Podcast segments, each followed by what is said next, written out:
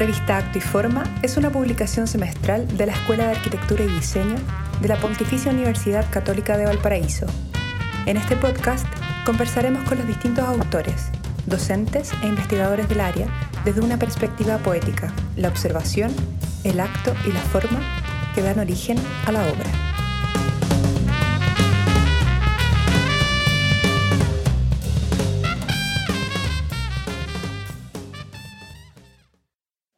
Hola a todas y a todos los que nos escuchan. Les doy la bienvenida a este nuevo episodio de Acto y Forma, una de las líneas del podcast Polifonías de la Escuela de Arquitectura y Diseño de la Pontificia Universidad Católica de Valparaíso. Yo soy Catherine Ex, diseñadora y profesora de nuestra escuela. En esta ocasión nos acompaña Daniela Salgado. Daniela es diseñadora industrial de nuestra escuela, profesora asistente PUCB y candidata a doctora en arquitectura de la Universidad Libre de Bruselas, en Bélgica. Su investigación actual se centra en las fricciones entre la artesanía y los aspectos relativos al desarrollo del diseño en los circuitos locales y, globales desde una perspectiva crítica y decolonial que toma como caso de estudio el pueblo de alfareros de Pomaire en Chile. Daniela ha publicado recientemente en el último número de la revista Acto y Forma un artículo llamado La vuelta a la producción global y la alternativa relacional de los artesanos, a partir de este texto, el cual pueden acceder libremente en la plataforma de Open Journal en actuforma.cl, hoy tendremos una conversación. Hola Daniela, ¿cómo estás? Hola Catherine, eh, gracias por la invitación. Feliz de estar compartiendo con ustedes en este podcast. Eh, y bien, en Bruselas, eh, todo tranquilo, así que feliz de, de que podamos conversar un poco. En pleno invierno. En pleno invierno, claro. Bueno, para comenzar, eh, pensaba que nos podrías contar un poco acerca de tu investigación de doctorado y específicamente desde dónde surge el interés por abordar el caso de la artesanía. Bueno, eh, como tú dijiste, yo soy diseñadora industrial y fui formada en la Escuela de Arquitectura y Diseño de la Católica del Paraíso. Y en realidad mi tema de investigación se relaciona a la situación del diseño industrial en Chile, eh, porque desde mi formación siempre hubo como una conexión muy grande entre los diseñadores y los artesanos. Eh, y siempre en la escuela y después de la escuela me interesó la modalidad de interacción que había entre ellos. Eh, bueno, como tú conoces eh, el programa de la escuela, yo creo que muchos de los, los, que nos están escuchando a lo mejor también lo conocen. en la escuela tenemos una formación en que los diseñadores de objetos o los diseñadores en general siempre estamos haciendo y siempre con un respeto y una admiración al saber hacer, al, al, al saber trabajar y, una admiración en general por los oficios, ¿no? como por tener las habilidades o poder trabajar con la materia. Y yo creo que como diseñadores también nos formamos un poco en eso. Entonces, desde esa partida, desde ese interés o ese vínculo o esas fricciones, porque también me interesan como las fricciones entre la artesanía y el diseño, em, eh, se, se, se, me presenta la posibilidad de estudiar un poco el sistema económico que existe en Chile y las fricciones que repercuten también dentro de los artesanos y eso también se relaciona a que en Chile eh, existe un proceso como de disminución de la industria, de disminución de la producción local, desde no sé qué parte quizás eh, cuando se vuelca el país al neoliberalismo. Entonces, también me resultó durante mi formación que los diseñadores y, lo, eh, se, se, ligaban mucho a los artesanos. O sea, como diseñadores trabajábamos con los artesanos, como diseñadores eh, siempre estábamos como en un campo también de los oficios artesanales, no siempre dentro del campo de la producción industrial. Mm. Entonces eso eh, eh, condujo de cierta forma mi interés a, mi problemática de la investigación en el doctorado. Y a través de la investigación y de las diferentes lecturas y de los diferentes trabajos de campo, también aparece otra cosa, ¿cierto? Que es como las complejidades del mundo en el que estamos, eh, no sé, ahora se refieren todos mucho al antropoceno, al capitaloceno, a, a, los modos de relacionarnos con, con, los diferentes materiales, y me pareció que eh, la forma de vida y el ser del artesano es una buena alternativa en el sentido de que considera siempre eh, una producción que, se, que, que, que, que tiene como como fuente, ¿cierto?, las dimensiones territoriales, las dimensiones antropológicas, las dimensiones creativas. Y para concluir, creo que igual es importante decir que, que hay algunos proyectos que, que, realizamos antes en la escuela, que son proyectos de investigaciones que también se, se, el diseño yo creo igual trabaja mucho con la, con la, cultura material, ¿cierto? Siempre tenemos como una relación con los hombres, con el territorio, con, lo, con las mujeres, con los objetos, con, con los seres, con todo. Y esas dimensiones antropológicas también y esas formas de producción eh, y el vínculo quizás entre objetos, eh, hombres, mujeres, humanos, eh, seres, y la transmisión del saber se, se, transformaron como en temas que eran interesantes para mí. Son muchas cosas juntas, pero yo, yo creo que eso es, lo interesante también del trabajo con la artesanía, que en el fondo toca demasiadas esferas diferentes. Y eso es bueno, hay que saber encauzarlo, pero, pero es un mundo complejo y grande, entonces eso yo creo que es interesante. Claro, oye Daniela, y en tu artículo tú partes declarando eh, un rotundo no a esta idea de volver a la normalidad después de estas crisis que estamos viviendo. ¿Y podrías contarnos un poquito más sobre esa postura?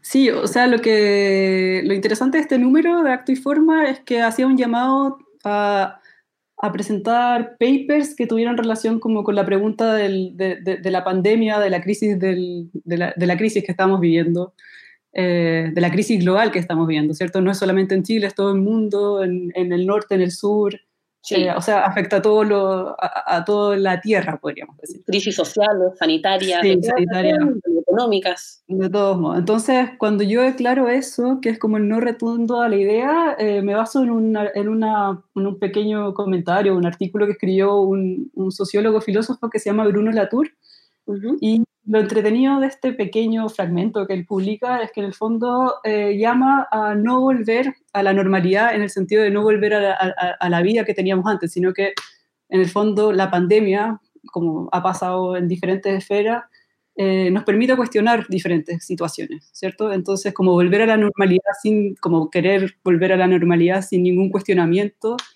eh, eh, sería como contraproducente, ¿no? O sea, la idea de... una oportunidad, digamos, de reflexionar. y sería una, una oportunidad de reflexionar sobre cómo vivimos y en este caso sobre lo, que él también plantea es como reflexionar sobre la, la producción, ¿cierto? La producción global, la, la idea de, de, de, que, de que esa producción global, que, de la que todos somos parte, ¿cierto? Que si bien es algo que es, eh, no sé, quizás viene de, desde hace mucho tiempo, un tráfico de, información o un, tráfico de objetos, un tráfico de todo, se ha, se ha visto exponencialmente impactado por el, por el sistema capitalista.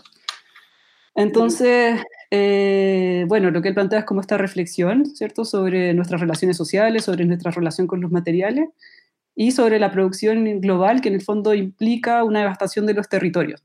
Y, es bonito lo que, lo que dice Latour en el sentido que, por ejemplo, pone ejemplos muy, o sea, como muy, muy simples y habla sobre un tipo que, que cultiva tulipanes en Holanda y que está devastado porque en el fondo los tulipanes van a morir, porque tiene 50 eh, hectáreas de plantación de tulipanes o muchas más que están con invernaderos, donde los tulipanes están siendo cultivados con luz artificial y luego se meten en un avión y el avión va, no sé, a Chile, por ejemplo.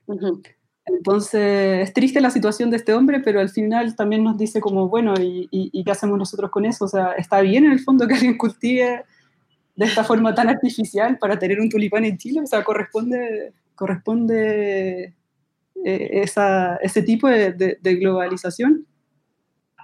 Claro. Entonces, eso, esa es la idea como del, cuestionarse la vuelta a la normalidad desde la, desde la, producción global. Yo la tomo un poco sobre la producción global en este, en este artículo. Entonces, esa invitación, en el fondo, una invitación a reflexionar sobre, eh, sobre, no sé, lo que podría pasar en Chile de repente, que es como que estamos muy inmersos dentro de una producción global. Eh, y, no sé, replantear esa, esa mirada, o sea, ocupar esta, esta crisis como, como esa, esa posibilidad reflexiva. Claro, perfecto. En el texto también te refieres a la relevancia de la artesanía como un sistema relacional de producción. ¿Y nos podrías explicar un poquito más ese punto? Sí, o sea, eh, la idea de relacionalidad también se, es, algo que no tocó yo solamente, sino que es una idea que han tratado otros, eh, otros pensadores como, y también vinculados al diseño, por ejemplo, Arturo Escobar o Tony Fry, que hablan sobre la idea de lo relacional, sobre la idea del cuidado de los otros. Y, y, lo que a mí me sucedió un poco durante mi trabajo de campo, y por qué digo que esto es como una producción relacional de artesanía, es porque cuando fui a entrevistar a diferentes artesanos eh, de Pomaire, pero también de otros lados, encontré que había muchas distinciones sobre lo que ellos consideraban como ser artesano. Eh, si uno va a ver la política de artesanía en Chile o si uno toca el tema de la artesanía, o sea, hay un, campo que se relaciona a veces a los oficios, a veces a la cultura popular, a veces al arte popular, eh, a veces algunos tienen como consideraciones sobre las o sea, las definiciones históricas de lo que es ser artesano. Eh, entonces es una es interesante, incluso es interesante como tratar de definir qué es lo que es la artesanía, porque es un campo enorme. Y, entrevistando a diferentes personas, eh, me llamó la atención que ellos igual eh, lo, que, lo que parecía como rondar en general a, diversos artesanos y diferentes consideraciones de lo que ellos tenían, lo, que parecía aunarlos en cierta forma, era que ellos tenían como un reconocimiento desde la comunidad. Eh, también ellos compartían una idea quizás de, que ellos estaban como dentro del imaginario colectivo de lo que era ser artesano y eh, existía como un modo de, ser artesanos que basaban eh, su, su, forma de ser, o sea, yo soy artesano, yo me siento artesano, eh, en, la, en, la, posibilidad de hacer como un modo de retribuir o entregar algo a la sociedad. O sea, el trabajo no es solamente trabajo, el trabajo es una un aporte social, el trabajo es eh, un trabajo que además se vincula a lo territorial, que se vincula a la comunidad, que se vincula a, lo, a la cultura que a lo mejor cierta comunidad podría tener o no tener. Entonces, eh, para muchos de los artesanos que entrevisté, esto era como una forma de entregar algo, una forma de entregar algo social. Y es una integración de la vida y el trabajo, ¿cierto? Eh, en las experiencias que, que, que, le dan vida y, y en las experiencias también de la forma de producción. Entonces, ¿por qué yo digo que es relacional la, producción artesanal y que yo creo que también los diseñadores podemos aprender de eso en general, los diseñadores, no, los, no, los industriales, sino todos los diseñadores, no los de objetos, sino todos los diseñadores en general? Es que existe como una, un respeto y un respeto por la diferencia, por los materiales, por el territorio eh, y por las ecologías. Entonces, yo creo que lo relacional se vincula como esta integración que aparece en la artesanía del ser y del hacer y del cuidado dentro de la comunidad de esta, del cuidado de las diferencias también y del cuidado, por ejemplo, de los materiales. Entonces yo creo que eso igual es interesante porque eh, por, por bueno, en Chile también por la privatización de diferentes lugares, de los espacios productivos o cambio, cambio de uso de los espacios, cambio de uso de los territorios, eh, por las zonas de extracción, ¿cierto? hay algunas materialidades que se han ido perdiendo, algunos materiales que se han ido perdiendo. Entonces, esa relación también con, lo material como parte de esta cadena de vida, o sea, que no somos solamente los humanos, sino que también está como, eh, están los, animales, están eh, los materiales, ¿cierto? Están los ciclos geológicos que son más grandes que nosotros, entonces como ese respeto con, con, el trabajo de esas materias también me parece que es como un modo de relacionarse con el mundo de una forma relacional. ¿Ves vínculos en ese modo como relacional de los artesanos eh, y, y, nuestra escuela y la formación que tenemos nosotros como diseñadores y arquitectos? Quizás algunos principios eh, propios de la artesanía que rescatar. Sí, por ejemplo, yo creo que la formación que tiene la escuela eh, es una formación particular y una formación que es súper situada, ¿cierto? Esta idea de, de, esto, o sea, yo lo veo como también como una formación relacional en cierta forma, porque de hecho eh, la partida para estudiar diseño, para estudiar arquitectura en la escuela es ir y salir a la ciudad o ir y salir al territorio eh, dibujar, encontrarse con lo que existe, ¿cierto? Tratar de quitarse preconcepciones, eh, tratar de quitarse una lógica de solución de problemas, sino que ir y encontrar la, la realidad tal cual es, que una, es una posición, no sé si fenomenológica, pero una posición en la que el individuo se encuentra quizás con, con este entorno eh, como un lugar de conocimiento, ¿cierto? Como un lugar de respeto. Eh, me parece que, que, que, es como, eh, es, o sea, es, muy vinculada a, a, esta relacionalidad que a lo mejor pueden tener los artesanos y que yo creo que deberían tener también los diseñadores. Entonces, esta idea de salir, de salir al, al, a la ciudad, de dibujar, eh, de generar, ¿cierto? Eh, esta, esta posibilidad de conocimiento situado, no sé, me parece muy importante. Y luego otra cosa que yo creo que, no sé si estoy generalizando, pero me parece que se da en, en la escuela siempre, eh, lo mencionan, no sé, de repente los titulantes, los mencionan alumnos, y yo creo que es algo que se da con el tiempo también y, por, y con un largo trabajo de encuentro con los materiales, es que también se genera un respeto por los materiales. Por ejemplo, eh, me acuerdo una vez una alumna que decía en un discurso de título que entraron a primer año y colgaron una lámina y la lámina le ponían un alfiler. Y después de cuatro años les dolía hacer un hoyo al papel con ese alfiler. Entonces eh, se empieza a tener como un respeto quizás por ese blanco, por ese borde, por ese, ese material que está eh, que tú tienes que eh, trabajar, ¿cierto? Eh, por comprender la madera. Entonces yo creo que en ese sentido la, lógica de trabajo de, la escuela con, con, el uso de los materiales, con la idea de enaltecer quizás estos materiales, de dignificar quizás un papel, la idea de dignificar, ¿cierto? Eh, es algo que es parte de la formación y yo creo que es una carrera que, donde se, se, valora mucho quizás e, e, ese, ese, oficio, ¿cierto? Esa habilidad, la destreza. Entonces uno se enfrenta a un papel y dice, bueno, este papel tiene una potencia enorme. Eh, ¿Cuál es el rol del diseñador frente a ese papel? Bueno, lo que tenga que hacer yo, lo que tenga que hacer como trabajo con ese papel, tiene que ser bello también, tiene que ser bueno. Tengo que respetar ese, ese material. Claro, y en ese sentido también podríamos relacionarlo quizás a lo que ocurre en la ciudad abierta, como el tipo de construcción que ocurre en la ciudad abierta y cómo también las obras se vinculan con, con su entorno, ¿no? Claro, por ejemplo, yo creo que hay una, no sé, dentro de mi doctorado, yo igual creo que como hay muchos entendimientos de lo que es la artesanía, yo creo que también hay muchos entendimientos de lo que es el diseño. Eso es como algo que hay que, hay, que definir también. Como, Entonces, ¿quieres decir? No preconcepciones, pero yo creo que son, trabajan en muchas áreas. O sea, son, son, son la, bueno, el diseño, por ejemplo, es interdisciplinario, el diseño trabaja, no es como que sea una estructura muy rígida, sino que en el fondo trabaja con muchos campos de la información, con muchos eh, actores, con muchos usuarios. Entonces, eso, eso yo creo que, no sé, por ejemplo, cuando uno habla, como llevándolo a, a, a, a la ciudad abierta, en, en, general, cuando habla como uno de diseño profesional moderno, ¿cierto? También existe como una idea de, de, de, la producción, del consumo, eh, de la profesionalización, de la estandarización del diseño, ¿cierto?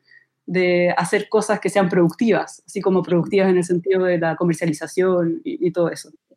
Entonces yo creo que lo que es interesante también de la ciudad abierta es como que uno puede volcarse al estudio, a la, a la, a la, relación con el material, sin tener como esa lógica hiperproductiva eh, eh, de, comercialización, por ejemplo, una, de, un diseño profesional, sino que en el fondo es como eh, volcarse a la experimentación, ¿cierto? Yo creo que eso también sucede en la, en la esfera de la artesanía. Ahora, esto también sin romantizar tanto la artesanía. La artesanía es una forma de vida que requiere una comercialización constante, o sea, no es como que exista en el plano de la de la experimentación absoluta o no. O sea, eso también hay, que tenerlo claro, que en el fondo eh, la producción artesanal requiere de la producción y el consumo, o sea, eh, está dentro de ese circuito. ¿Te has encontrado en tu investigación? Yo entiendo que has entrevistado a muchos artesanos de Pomaire, como algo que tú previamente no te hubieses imaginado de cómo son las, como los procesos industriales, digamos, de la artesanía. Sí, sí, o sea, yo creo que hay una tendencia a la industrialización Eh, pero, por ejemplo, también creo que hay algo que está pasando cada vez más a menudo, que es una situación que es interesante para mí como para, mi investigación, que es el tema de que eh, cada vez pareciera que trata de sacarse la artesanía de los objetos y ponerse como en otras esferas. Por ejemplo, en la práctica de talleres, en la práctica de... Eh, en, la, en, la, en, la, en la educación, en en hacer objetos que son objetos de exhibición, ¿cierto? Que no tienen que responder a una lógica de producción constante. Eso yo creo que es súper interesante porque hay como un vuelco dentro de eso. Y lo otro que también es interesante es como quitarse un poco la figura preconcebida de que el artesano está en todos los procesos de la producción. Eh, hay muchos artesanos que trabajan en una pequeña parte de la producción que contribuyen de cierta forma muy pequeñita a un objeto, pero que su tarea igual es súper relevante, ¿cierto? No son el artesano que produce la pieza, no es una pieza de autor, porque dentro de la producción de la pieza existen como varias manos que, que, que, se incorporan. Entonces yo creo que eso igual es interesante. Ahora, también pasa lo otro, esto no es excluyente, eso existe, pero claro, a mí me llamó mucho la atención esta forma de trabajo artesanal o economía artesanal, que en el fondo... Eh, uno también tiende a asociar al artesano como con este artista, del, no sé, que, que, trabaja con su obra y es una relación del artista con la obra, del artesano con la obra, pero en realidad son partes también, no, no, no es como esta, este personaje omnipotente. Eh, a veces pasa también, pero eso me llama la atención particularmente en Pumaire. Yo creo que es una estructura bien eh, tercerizada y existen diferentes roles. Bueno, y eso es interesante, o sea, uno lo puede hacer a través del... Si uno comienza a seguir los objetos, eh, encuentras bastantes distinciones dentro de las diferentes fases de producción. Eso yo lo encuentro, es casi como semi-industrial, podríamos decir. Claro, claro. Las nuevas tecnologías que vemos en diseño, por ejemplo, todos los laboratorios de fabricación eh, de, de, alguna manera repercuten en los procesos de los artesanos o no están relacionados, no están vinculados en este momento? En el caso de Pomaire, yo creería que no. Yo creo que las tecnologías que pueden eh, aportar en Pomaire y que yo creo que están, o sea, hay algunas universidades que están trabajando en eso, por ejemplo, el cambio de los hornos, que a algunos, algunos les parece bien, a otros les parece mal, porque en el fondo en Pomaire en general se usan los hornos a leña y tratan de hacerlos cada vez más eficientes, pero existe como harta contaminación dentro de la, de la, del pueblo. Eh, yo creo que en eso las tecnologías podrían aportar mucho. Luego, existen fricciones también entre la tecnología, porque hasta dónde puedes usar tecnología en un objeto y que siga siendo artesanal. Entonces, eso, bueno, yo creo que como producto uno no lo ve, pero sí son fricciones que existen dentro de la comunidad. Por ejemplo, si un artesano es menos o más artesano al utilizar ciertas tecnologías, por ejemplo. Y lo otro que, bueno, eh, por ejemplo, la tecnología de fabricación digital, yo creo que eh, el problema es la democratización en el fondo. O sea, yo creo que, eh, como decía antes, no es esta figura romántica del artesano que trabaja en esto, sino que al final igual existe una lógica que es de valor del producto, costo del producto y costo de venta, o sea, valor de venta. Entonces, un artesano sabe perfectamente cuánto le cuesta hacer una pieza, cuál es el valor que esa pieza tiene y en cuánto esa pieza tiene que vender. Entonces, yo creo que una tecnología que no responda a esa lógica, que no sea como factible dentro de la comercialización o el circuito de comercialización de los productos, no va a ser ampliamente eh, como aceptada por, la, por las comunidades, ¿cierto? Ahora hay tecnologías que se incorporan, por ejemplo, no sé, el torno de, de partida, el torno que es muy simple, pero bueno, el torno a pedal, el torno eléctrico son tecnologías que no existían en, en una primera instancia cuando empezó la, la producción alfarera en Pumaire, pero que ya son, están generalizadas. También hay otras como la prensa hidráulica que prensa objetos de greda, que esa no está tan generalizada, pero existe. Eh, cambian los hornos también, hay hornos de diferentes cámaras, hay eh, hornos que ahora permiten también hacer lacado, que uno podría decir como, bueno, eso, eso también es una introducción, ¿cierto? Pero esas introducciones se van, se van generalizando a medida que se vuelven más baratas y que, y que, y que en el fondo también generan más eh, margen de ventas dentro de, lo, de, o sea, dentro de la comunidad artesana. Así que sí, yo creo que yo contaba la otra vez que cuando fui llevé algunas piezas impresas en 3D era como para poder, para poder analizar como la, la, la, forma de las piezas, como la morfología de las piezas. Eh, no para, para que hiciéramos impresiones en el pueblo, pero, pero era interesante como cuando yo se las presentaba a algunos artesanos para que me explicaran qué es lo que había cambiado, cómo se relacionaban con estas piezas, cómo se producían estas piezas. Ellos me preguntaban inmediatamente cuál era el precio de producción y cuánto tiempo se demoraba hacer estas piezas. Entonces yo decía, no, bueno, con una impresora esto se demora, eh, no sé, 14 eh, horas en imprimir. Muy poco práctico. Claro, entonces eso, o sea, está bien, son campos diferentes en el fondo, yo creo, que a lo mejor logran integrarse en algún momento, pero que no creo que sean generalizados hasta que no sean democráticos, así como, como medios de producción.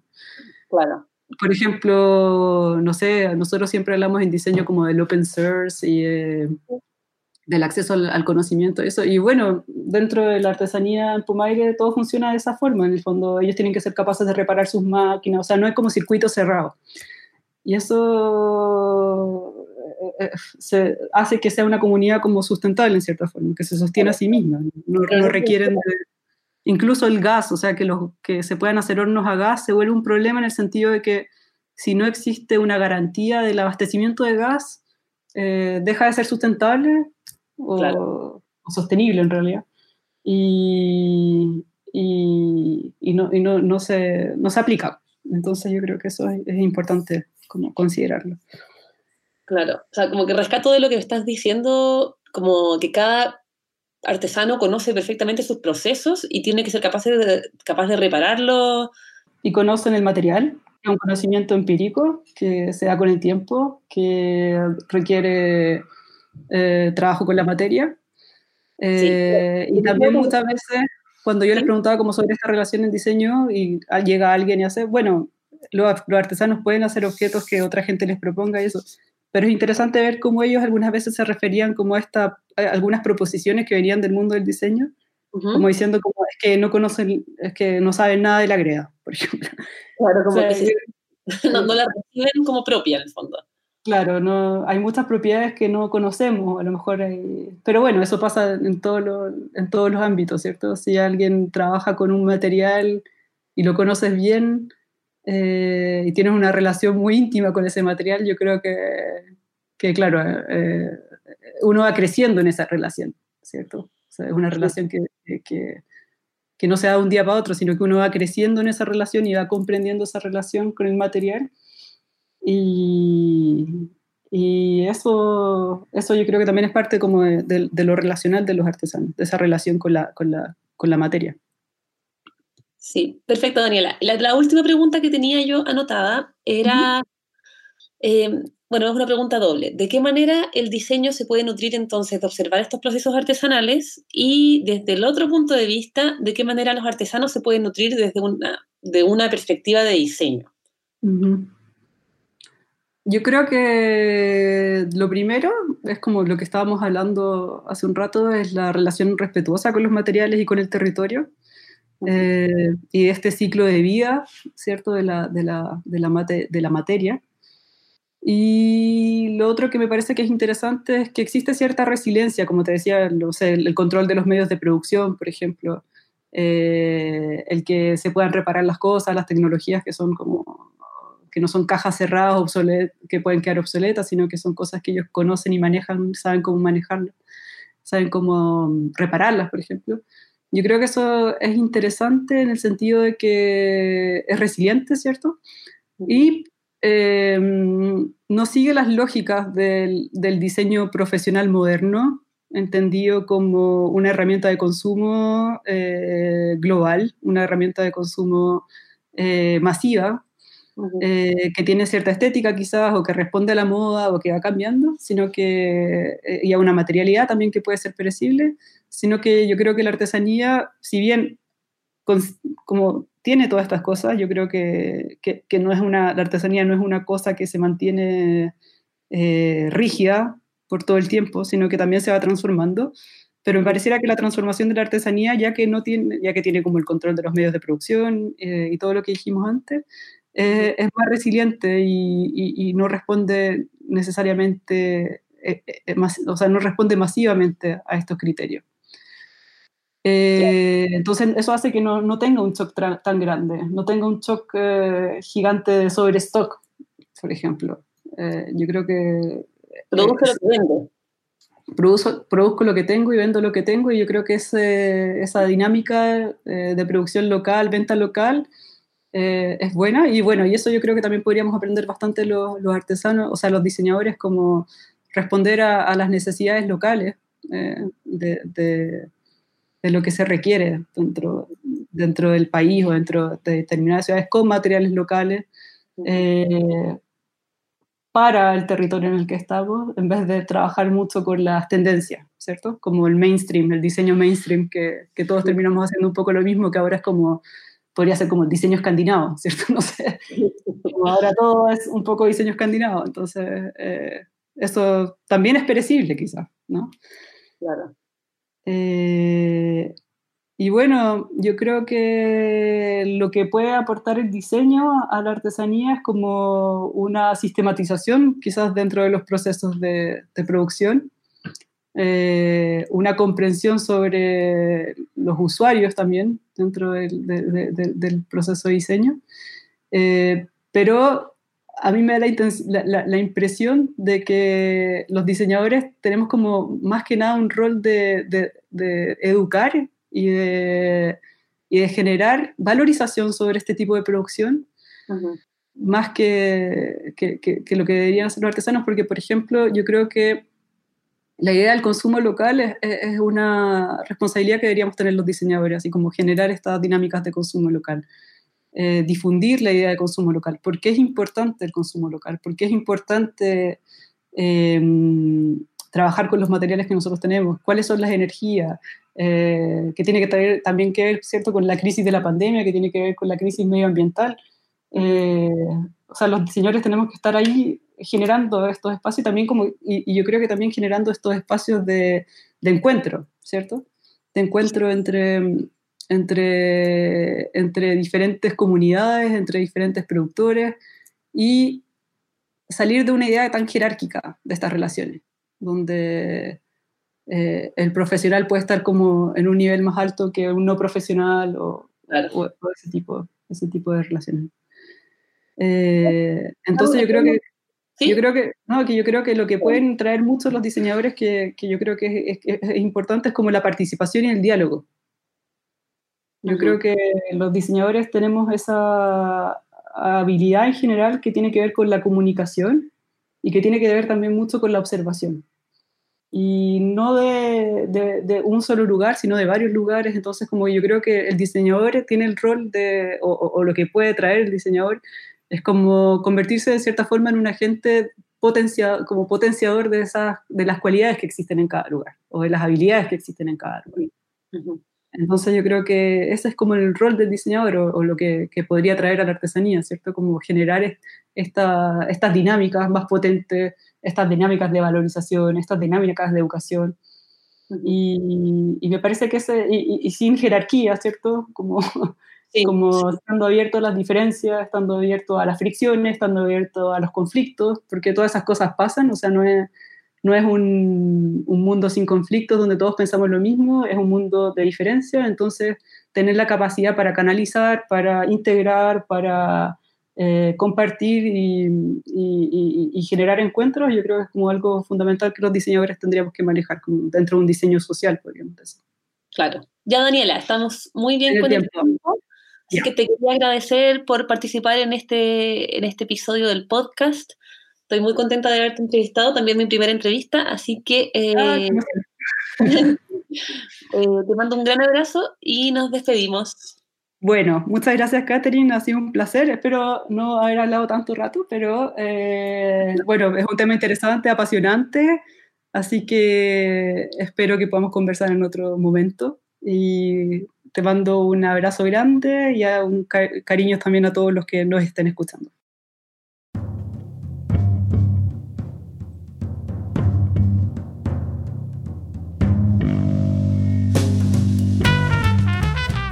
Revista Acto y Forma es una publicación semestral de la Escuela de Arquitectura y Diseño de la Pontificia Universidad Católica de Valparaíso.